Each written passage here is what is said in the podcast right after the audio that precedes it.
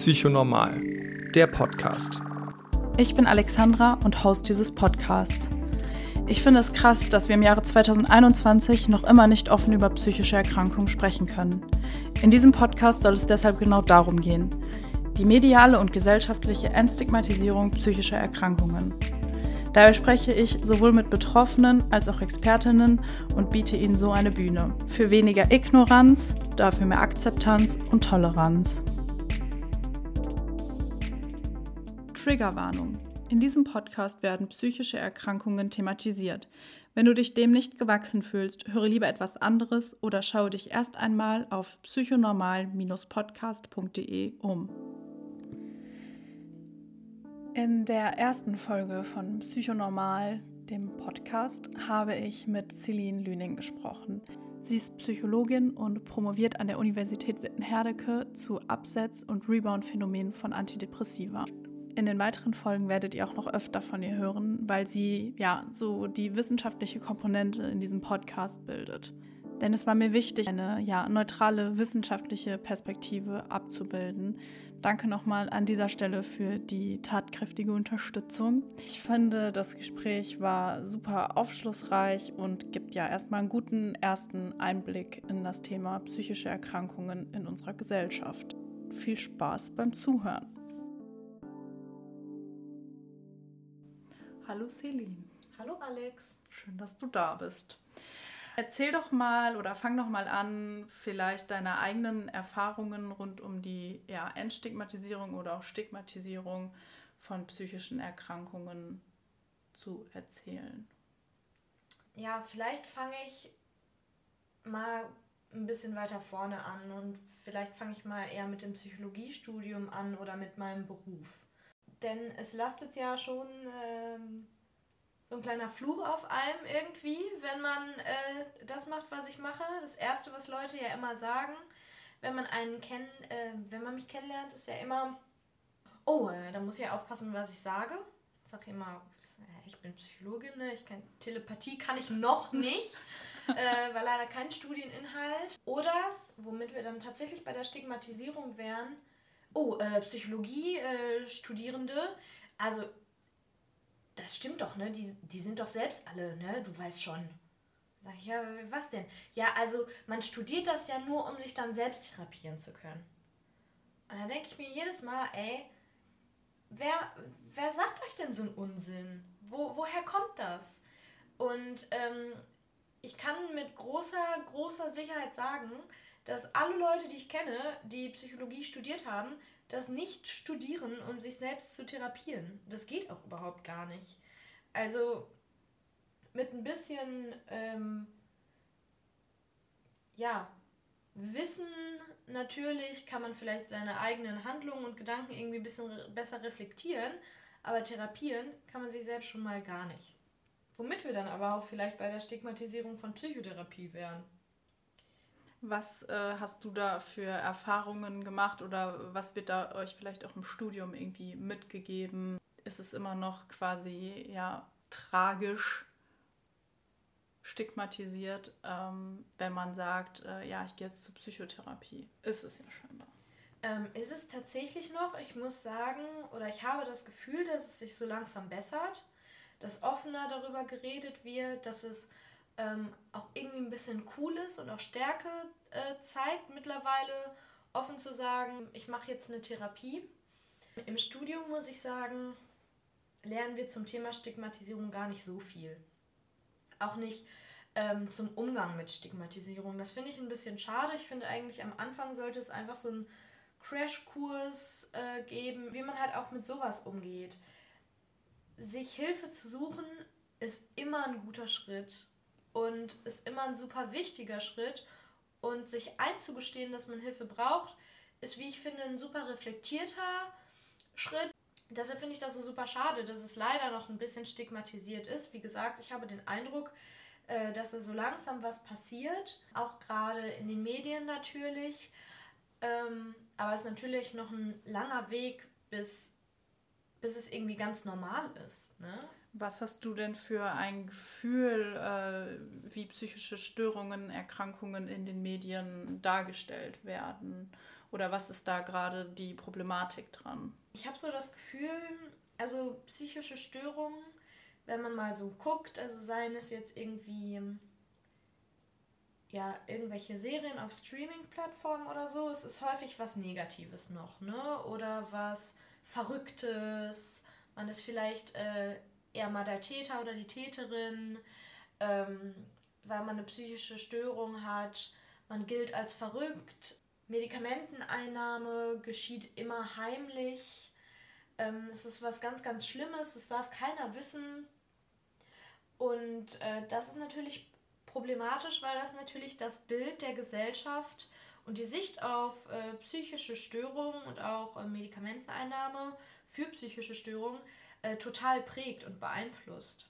Wenn wir jetzt mal weggehen von den klassischen Medien hin zu ja, den sozialen Medien, wie ist denn dein, deine Wahrnehmung, wie ja, Influencerinnen, Bloggerinnen, aber auch Journalistinnen ähm, ja, auf diesen Plattformen über psychische Erkrankungen sprechen, das Ganze thematisieren, vielleicht auch über sich selbst?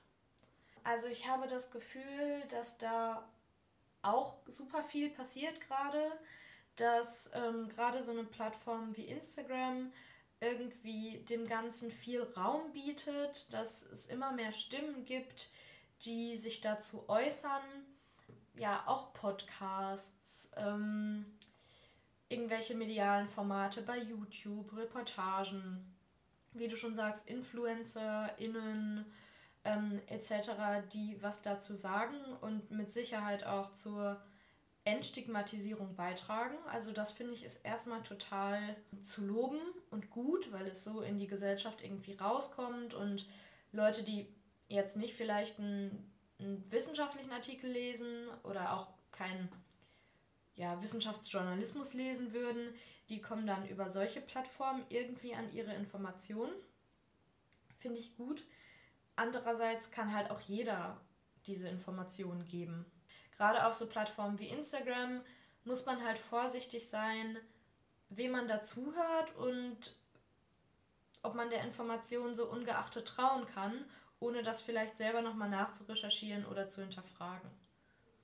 Deine Expertise ist ja quasi die Absetz- und Rebound-Phänomene von Antidepressiva zu erforschen, zu hinterfragen in deiner Arbeit. Äh, was fällt dir denn da irgendwie besonders auf? Wo sollte vielleicht vorsichtiger, aber auch noch offener mit umgegangen werden? Also das ist echt so ein konkretes Beispiel jetzt nochmal, was mir vor ein paar Wochen aufgefallen ist. Da hat eine ähm, Influencerin, ist jetzt nicht, die hat nicht eine super riesige Reit, weitreiche Reichweite. Reichweite. ja. ähm, also die Influencerin hat jetzt keine super äh, riesige Reichweite. Die hat, ich glaube, ähm, 200.000 Follower oder so, vielleicht ein bisschen mehr. Und sie redet ganz ähm, offen ähm, darüber, dass sie an Depressionen erkrankt ist und da auch sehr drunter leidet und dass sie eben Antidepressiva einnimmt. Und dass das überhaupt gar keine Schande ist und dass man ähm, da ruhig offen drüber reden kann. Finde ich gut, prinzipiell und wichtig und richtig und supporte ich. Aber wo man halt dann aufpassen muss, ist, wenn solche Influencerinnen äh, bestimmte Medikamente, in dem Fall halt Antidepressiva, äh, tatsächlich irgendwie schon fast so ein bisschen bewerben und promoten. Dann konnte man ihr hier über diesen Fragensticker irgendwie Fragen stellen und dann kam halt die Frage, ja, Frage hat dieses Medikament ähm, langfristige Wirkungen oder vielleicht sogar kann es langfristige Schäden hervorrufen? Und dann hat sie gesagt, nein, auf keinen Fall, das ist total sicher da passiert überhaupt gar nichts, wenn man das absetzt und ähm, da braucht man sich gar keine Gedanken machen. Und was wir aber wissen aus der Wissenschaft ist, dass nach dem Absetzen von Antidepressiva, wie du schon sagtest, eben bestimmte Absetz- und Rebound-Phänomene auftreten können. Äh, die ähneln ähm, diese Absetzsyndrome tatsächlich so ein bisschen Entzugserscheinungen. Also es sind häufig so körperliche Symptome, grippeartige Symptome, Schwitzen, fiebrig oder Übelkeit, solche Sachen. ähm, aber auch tatsächliche emotionale Symptome. Also dass man dann beispielsweise eine Art Rebound hat. Das bedeutet, dass die ursprüngliche psychische Störung wiederkommt, aber viel stärker. Oder dass man wieder rückfällig wird. Oder dass man vielleicht sogar weitere psychische Störungen entwickelt, äh, die man vorher gar nicht hatte. Und, was ja auch ein Gebiet ist, mit dem ich mich super gerne beschäftige, was total belastend ist, gerade für Betroffene. 2006 ist erstmalig in der Literatur aufgetreten, dass auch sexuelle Nebenwirkungen nach dem Absetzen von bestimmten Antidepressiva bestehen bleiben können oder bei dem Absetzen oder nach dem Absetzen tatsächlich erstmals auftreten können. Und wenn dann Influencerinnen so Medikamente als super sicher beschreiben und sagen, da passiert gar nichts, dann sehe ich das als super, super problematisch an und ähm, bin da sehr verärgert drüber tatsächlich. Ja, das ist ja wie in, den, in der ganz normalen Werbewelt steht ja auch oder wird hinter jeder Produktwerbung, sei es die Wund- und Heilsalbe oder ähnliches, wird ja gesagt, fragen Sie Ihren Arzt oder Apotheker, aber diese Barriere oder diese Information, die fällt ja weg, wenn es quasi auf die persönliche Ebene der, ja, der Informationsweitergabe von Influencerinnen geht. Ja, und prinzipiell finde ich das ja auch äh, total richtig, dass solche Leute, die halt voll im öffentlichen Leben stehen, so offen über ihre psychische Störung berichten und die tragen ja auch zur Entstigmatisierung bei. Das ist ja auch prinzipiell gut, aber man muss halt aufpassen, was man für Informationen verbreitet. Und ich finde auch, dass man darauf achten muss, dass das Ganze nicht ja zu so einem Trend wird. Dass äh, jeder geht jetzt irgendwie mal schick zum ähm, Psychotherapeuten äh, und lässt sich da fünf Stunden lang beraten, ähm, weil so den ja wirklich, wirklich schlimm Erkrankten äh, das vielleicht auch teilweise ein bisschen abgesprochen wird. Wie siehst du das? Also ich muss sagen, ähm, ich sehe das ein bisschen, bisschen kritisch auch. Ich finde, jeder hat das Recht, irgendwie Hilfe in Anspruch zu nehmen. Was ich häufig gesehen habe, war, dass Leute gesagt haben, ich brauche zwar Hilfe, aber mein Problem ist ja gar nicht so schlimm wie das von den anderen und ich will denen nicht den Platz wegnehmen. Mhm. An sich eine nette Überlegung, aber das ist ja auch total problematisch, weil Wer sagt, dass dein Problem weniger schlimm ist als das von anderen? Ähm, und da macht man sich selber und seine eigenen Probleme irgendwie so ein bisschen klein mit. Ich weiß nicht, ob es zum Trend wird, ähm, zum Psychotherapeuten oder zur Psychotherapeutin zu gehen, denn das, was da passiert, das ist harte Arbeit, ne? Das ist unfassbar anstrengend, ähm, das ist kräftezehrend, teilweise das gerade wenn es irgendwie mal ein bisschen tiefer geht, ist man manchmal nach so einer Session echt auch fertig, weil es anstrengend ist. Natürlich ist es auch hilfreich. Ich kann mir gar nicht vorstellen, dass Leute das so just for fun machen. Tatsächlich. Und eigentlich finde ich, ist es eine super gute Entwicklung, dass immer mehr Leute Hilfe in Anspruch nehmen. Und eben auch offen drüber reden, aber ja, dieses ähm, Empfehlungen aussprechen ist dann irgendwie so ein sehr schmaler Grad wo ja auf jeden Fall darauf geachtet werden sollte. Was findest du denn oder glaubst du, wo quasi auch ähm, ja, Journalistinnen oder äh, ja auch in, in Filmen, in Reportagen noch stärker darauf geachtet werden sollte, dass es einfach ja weggeht von dieser Stigmatisierung von psychischen Erkrankungen? Was ich ganz gut finden würde, wäre eine neutrale Berichterstattung ähm, man sieht es ja häufig bei Unfällen, Amokläufen, Selbstmordattentätern. Da wird sehr schnell die psychische Störung als Ursache für die Tat herangezogen. Was aber halt nicht, nicht immer der Grund ist. Vielleicht war die Person auch depressiv, ja.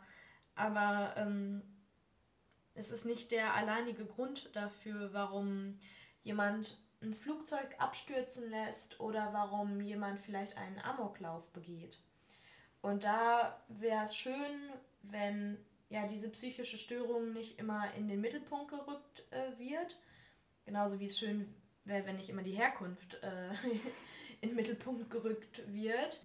Also das ist auf jeden Fall eine Sache. Was andere ähm, Medien angeht, beispielsweise auf Streaming-Plattformen, wäre natürlich schön, da auch mal Rollen darzustellen, die sehr gestärkt beispielsweise aus einer depressiven Episode herausgehen, ähm, die sagen, ich mache eine Psychotherapie und ich nehme Medikamente und mir hilft das und mir geht es jetzt wieder gut und ich habe daraus gelernt. Sowas wäre halt mal schön irgendwie, weil was wir halt sehen ist oft, ja, was sehr Verruchtes, was Heimliches, was, ähm, was, was irgendwie verurteilt wird und da mal so ein, das Ganze aus einem anderen Blickwinkel zu betrachten, das fände ich äh, sehr wichtig. Wir haben jetzt gerade schon über die Nebenwirkungen oder auch langfristigen Wirkungen von Antidepressiva gesprochen, auch nach Absetzen des Medikamentes. Wie würdest du denn mit diesen negativen Auswirkungen umgehen? Würdest du das äh, ja, thematisieren äh, in den Medien oder auch ähm, ja, gegenüber den Patientinnen? Oder ähm, haben die das Recht auf Nichtwissen, damit solche Nebenwirkungen äh, erst gar nicht auftreten, wie bei dem Nocebo-Effekt, den du wahrscheinlich noch ein bisschen besser erklären kannst als ich? Der Nocebo-Effekt, ähm, der ist so ein bisschen der böse Bruder vom Placebo-Effekt. Und zwar ist das der negative Effekt ähm, einer ja, Scheinbehandlung, beziehungsweise ähm, es ist so, dass PatientInnen Nebenwirkungen auch berichten, obwohl sie diese gar nicht erfahren können, weil sie beispielsweise in äh, einer Placebo-Kondition sind, also beispielsweise in einer Studie. Das birgt natürlich die Gefahr, dass wenn man Leute über ihre Nebenwirkungen aufklärt, dass sie dann erst recht das Gefühl haben, darunter zu leiden. Genau das ist der Nocebo-Effekt, also eine Art Erwartungseffekt. Ich weiß, bei äh, Antidepressiva kriege ich sexuelle Nebenwirkungen und jetzt nehme ich das und dann habe ich auch sexuelle Nebenwirkungen. Ich würde dennoch versuchen, darüber aufzuklären. Und zwar ist es irgendwie wichtig, die Aufklärung zu optimieren und beide Seiten zu beleuchten. Ich finde es wichtig, über potenzielle Nebenwirkungen und potenzielle langfristige und bleibende Nebenwirkungen zu berichten und äh, PatientInnen darüber zu informieren. Ich finde es aber auch wichtig, äh, PatientInnen über diesen Nocebo-Effekt zum Beispiel zu informieren und zu sagen, sie können unnötige Nebenwirkungen, ähm, ja, diese vorbeugen beispielsweise und sich davor schützen, indem sie beispielsweise sich auf nur seriöse und moderierte Foren als Quelle einlassen und nur diese nutzen, vielleicht nur positiven Informationen den Vorrang geben und sich nicht so sehr auf diese negativen Informationen stützen. Also ich fände es wichtig, beide Seiten zu beleuchten und wie in dem Fall jetzt von dem Podcast hier auch beide Seiten zu nennen. Denn ja, sonst schreckt man vielleicht auch Leute, die die Behandlung in Erwägung ziehen, irgendwie unnötig auf und macht den Leuten Angst und sagt, nee, jetzt will ich das aber nicht mehr nehmen, weil Person XY hat gesagt, die Nebenwirkungen können bestehen bleiben. Man muss sich halt vor Augen führen, das ist ein ganz geringer Teil, bei denen diese sexuellen Nebenwirkungen bestehen bleiben können. Und im Endeffekt ist es immer ein Kosten-Nutzen. Eine Kosten-Nutzen-Abwägung, ja. genau. Ähm, ich fände es aber wichtig, dem Patienten oder der Patientin selbst die Wahl zu lassen. Ja. ja. Ich weiß nicht, ob das jetzt zu umfangreich ist, aber könntest du denn noch einmal erklären, wann überhaupt auf ein Antidepressivum ähm, zurückgegriffen wird? Also Antidepressiva werden verschrieben, wie der Name so ein bisschen sagt, bei Depressionen, aber nicht nur bei Depressionen, sondern auch bei verschiedenen Angststörungen, bei posttraumatischen Belastungsstörungen beispielsweise. Ähm, es gibt verschiedene Klassen von Antidepressiva, so wie es verschiedene Schmerzmittel gibt, gibt es eben auch verschiedene Antidepressiva. Und die, die so am häufigsten verschrieben werden, sind die sogenannten selektiven Serotonin-Wiederaufnahmehämmer und Serotonin-Noradrenalin-Wiederaufnahmehämmer, kurz SSRIs und SNRIs. Und gerade die werden eben auch häufig bei Angststörungen zum Beispiel verschrieben, weil die eben auch so eine angstlindernde Wirkung haben. Solche Medikamente werden jetzt aber nicht wahllos verschrieben, ist zumindest nicht so vorgesehen, sondern erst ähm, ab einer mittelgradigen oder schweren, beispielsweise depressiven Episode. Jetzt habe ich noch eine abschließende letzte Frage und zwar, was wünschst du dir, wie sich der Umgang mit psychischen Störungen, aber auch Medikamenten, Absetzphänomen etc. in der Gesellschaft weiterentwickelt? Ich würde mir natürlich wünschen, dass, dass es irgendwann gar keine Frage mehr ist, ob jemand eine psychische Störung hat oder nicht, dass man offen darüber reden kann in der Gesellschaft, dass man nicht mehr schräg angeguckt wird, wenn man sagt, ich nehme Hilfe in Anspruch, dass man nicht mehr schräg angeguckt wird, wenn man sagt, ich nehme Medikamente.